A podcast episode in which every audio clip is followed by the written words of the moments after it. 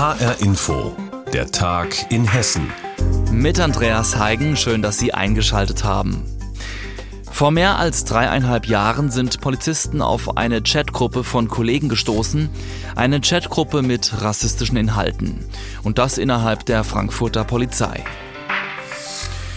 Die Staatsanwaltschaft hat Anklage erhoben gegen die Mitglieder der Chatgruppe, vier Polizeibeamte und eine Beamtin des ersten Frankfurter Polizeireviers und gegen eine weitere Frau. Diese Chatgruppe ist ein Zufallsfund, denn ans Licht kam sie bei Ermittlungen zur Drohschreibenserie NSU 2.0. Was den Beschuldigten genau vorgeworfen wird, meine Kollegin Doris Renk hat HR-Gerichtsreporterin Heike Borufka gefragt. Sehr viel. Das Verwenden von Kennzeichen verfassungswidriger Organisationen, in dem Fall sind das Nazi-Embleme und irgendwelche Nazi-Zeichen wie Hitlerbildchen und ähnliches. Volksverhetzung, Gewaltdarstellung, die Beschimpfung von religiösen oder weltanschaulichen Bekenntnissen, also das ist so eine Art Beleidigung und der Besitz und die Verbreitung kinderpornografischer Schriften. Wow, und darüber haben sich die Teilnehmer dieser Gruppe ausgetauscht? Jawohl, sie hatten einen WhatsApp-Chat, in dem sie sich darüber ausgetauscht haben. 102 Fälle hat die Anklage aufgelistet. 102 Fälle rechtsextremistischer, rassistischer, antisemitischer und menschenverachtender Inhalte. Konkret sind das Fotos, sind das Videos, mit denen bestimmte Gruppen beleidigt werden. Also Minderheiten, vor allen Dingen Menschen mit Beeinträchtigungen, mit Migrationshintergrund, mit dunkler Hautfarbe, Homosexuelle, Juden und Muslime. Das Ganze richtig heftig. Damals, als die Gruppe aufgeflogen ist, hat der Frankfurter Polizeipräsident sein Entsetzen zum Ausdruck gegeben. Ich würde mal sagen, da durfte er noch mit uns reden. Das hat er auch getan. Und es war klar, das ist richtig heftig, was da gefunden worden ist. Nun läuft ja zurzeit der Prozess gegen den mutmaßlichen Schreiber der Drohmail-Serie. Dieser Prozess wird vor dem Landgericht in Frankfurt verhandelt. Hat das irgendeinen Einfluss darauf?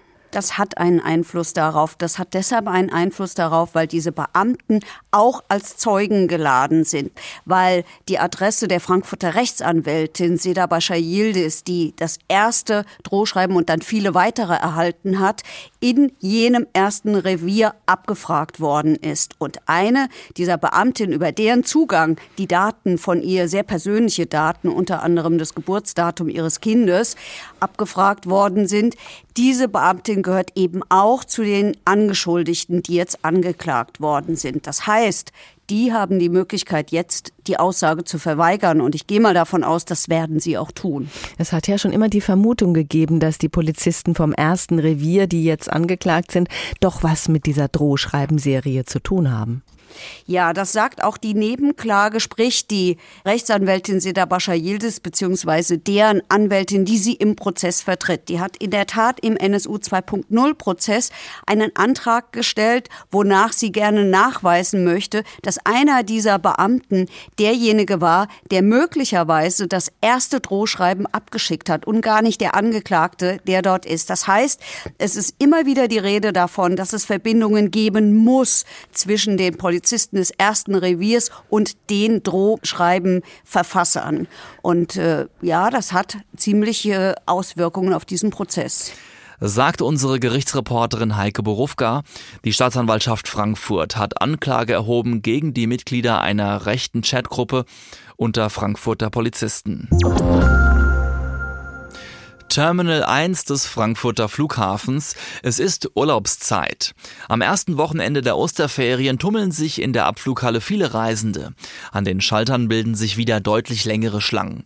Zum Ferienstart erwartet Fraport bis zu 170.000 Passagiere am Tag.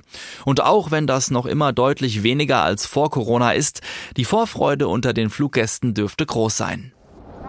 Also ist der erste richtige Urlaub nach zwei Jahren. Wir waren eigentlich regelmäßig trotz der, sage ich mal, erschwerten Bedingungen immer weg gewesen. Und dieses Jahr ist es jetzt tatsächlich jetzt wieder der erste, wo wir so ohne weiteres, ohne große Einschränkungen nach Ägypten fliegen. Und wir freuen uns. freue mich wahnsinnig in die Sonne, ins Warme. Für den Flughafenbetreiber und die Airlines ist der Beginn der Osterferien quasi auch der Startschuss für die Sommersaison 2022. Und dabei will man Corona weitgehend hinter sich lassen.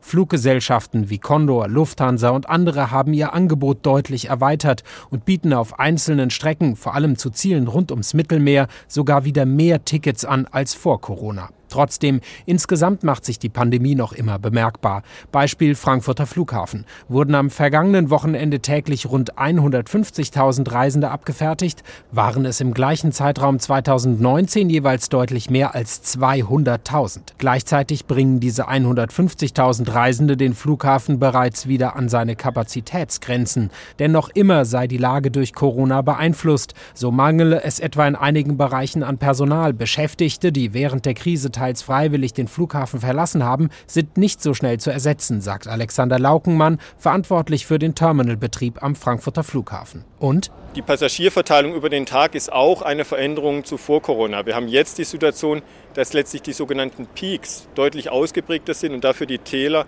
deutlich tiefer. Das heißt, an den Peaks sind wir de facto am, am Vor-Corona-Level, was natürlich für die Prozessstellen nochmal einen zusätzlichen Stress letztlich bedeutet.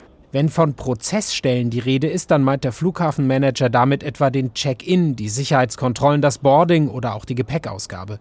Überall da kann es jetzt in den Osterferien und wohl auch im Sommer wieder zu längeren Wartezeiten kommen, warnt der Flughafenbetreiber. Alexander Laukenmann empfiehlt deswegen mindestens zweieinhalb Stunden vor Abflug zum Flughafen zu kommen. Wir empfehlen auch, wenn es eine Online-Check-in-Möglichkeit gibt oder sogar die Möglichkeit, das Gepäck und den Check-in am Vorabend, am Vortag dann auch zu erledigen, das zu tun. Da, danach können Sie entspannt am Reisetag selber direkt zu den Sicherheitskontrollen weitergehen. Am zurückliegenden ersten Ferienwochenende ist das befürchtete Chaos ausgeblieben, bestätigen der Flughafenbetreiber und die Lufthansa.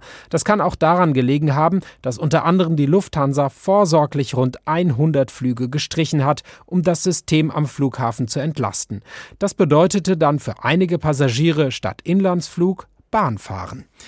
Das war ein Beitrag von Reporter Roman Warschauer über den Betrieb am Frankfurter Flughafen am ersten Osterferienwochenende.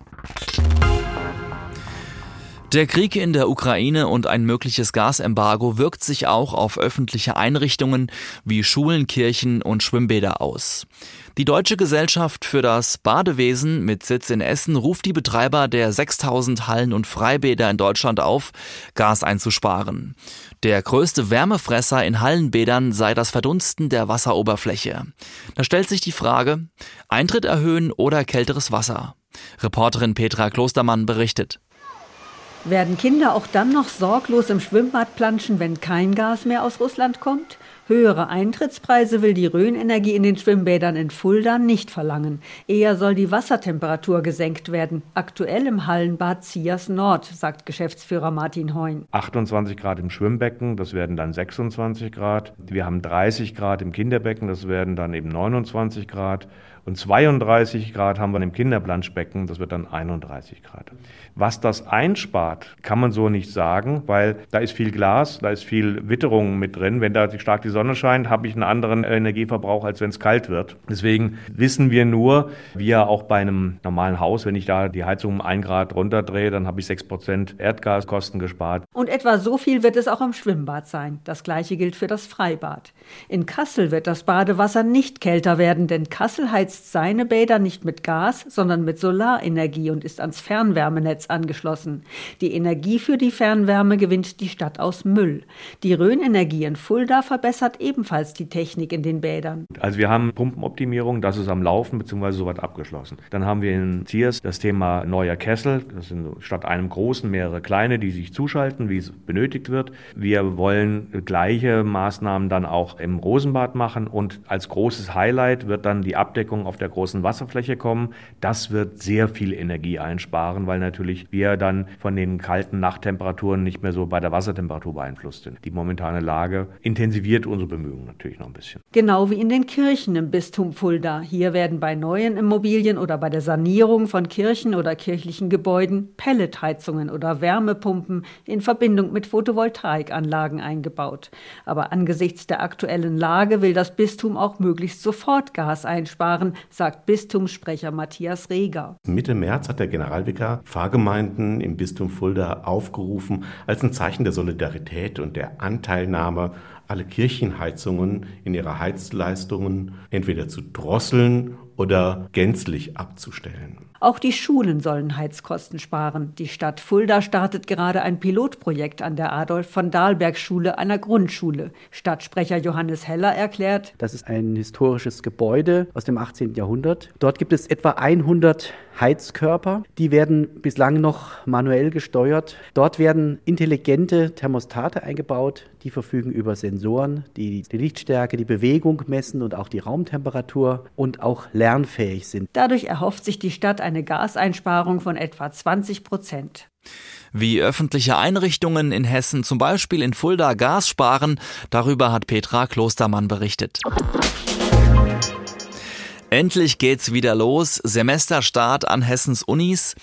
Hessische Studenten können wieder zurück an die Universitäten und zwar nach zwei Jahren Corona findet für viele Studenten zum ersten Mal überhaupt halbwegs normaler Unibetrieb wieder statt. Wie blicken zum Beispiel die Erstis, also Erstsemesterstudenten, auf den Start? Reporter Johann Gallwitz hat Stimmen dazu gesammelt an der University of Applied Sciences in Frankfurt. Wir gehen nachher noch zusammen ein bisschen durch die Stadt und morgen gibt es eine Kneipentour und so. Also es ist ja auch ein schönes Programm, auch so nicht ähm, studiumsbezogen, die Kneipentour. Ja, morgen Abend äh, gibt es eine Kneipentour, das wird super. Viele Studierende, die während der Pandemie ihr Studium angefangen haben, hatten keine Einführungswoche in Präsenz und damit auch keine Kneipentour. Das nachzuholen ist schwer, aber es gibt eine Lösung einfach als Tutorin mitmachen. So macht es Resorta Mustafa. Wobei Tutorin sein gar nicht so leicht ist, wenn man den Campus selbst noch gar nicht so richtig kennt. Zum Beispiel die Campusführung habe ich gar keinen Plan, weiß ich nicht so richtig, wie das läuft. Oder auch die ganzen Veranstaltungen, Infomärkte, die ja jetzt auch bei uns gehalten werden. Das kenne ich alles so gar nicht. Dementsprechend ja, bin ich gespannt. Ich lerne genauso viel wie die Erstis eigentlich. Resorta hat drei Semester Wirtschaftsrecht studiert, die Uni aber kaum von innen gesehen. Dementsprechend hat man sich die letzten paar Semester oder auch Jahre ziemlich arbeitslos gefühlt. Dementsprechend freue ich mich halt. Also ich bin super motiviert. Einen klitzekleinen Wermutstropfen gibt es bei der Umstellung aber, sagt Architekturstudentin Ning Yang. Sie hat bisher fünf Semester Online- und Hybridstudium hinter sich. Der Nachteil jetzt an Präsenzlehre ist es, dass man an bestimmten Zeiten angebunden ist, dass man um 8 Uhr an der Hochschule sein muss. Das trübt die Freude bei den meisten aber nur minimal. Neben den Studierenden ist auch Hochschulpräsident Frank Dievernich begeistert, dass vor seinem Büro die Gänge wieder voll sind. Also ehrlich gesagt, es ist großartig, weil es geht darum, mit der Praxis zusammenzuarbeiten. Es geht darum, an sich selbst zu arbeiten, den Kommiliton wieder wahrzunehmen, den auch ein Stück weit zu spüren. Es geht um den Austausch. Und das können wir jetzt tatsächlich wieder leben. Ich würde sogar vielleicht sagen, ein bisschen zelebrieren. Es scheinen sich alle einig zu sein. Menschen um sich herum zu haben, im Hörsaal oder auf dem Campus und eben nicht nur auf dem Monitor, das ist es, was Studieren ausmacht. Endlich wieder richtige Vorlesungen an Hessens Unis. Studierende und Lehrende freut das. Reporter Johann Gallwitz hat darüber berichtet. Und das war der Tag in Hessen mit Andreas Heigen und die Sendung, die finden Sie täglich auch als Podcast auf hrinforadio.de und auf hessenschau.de.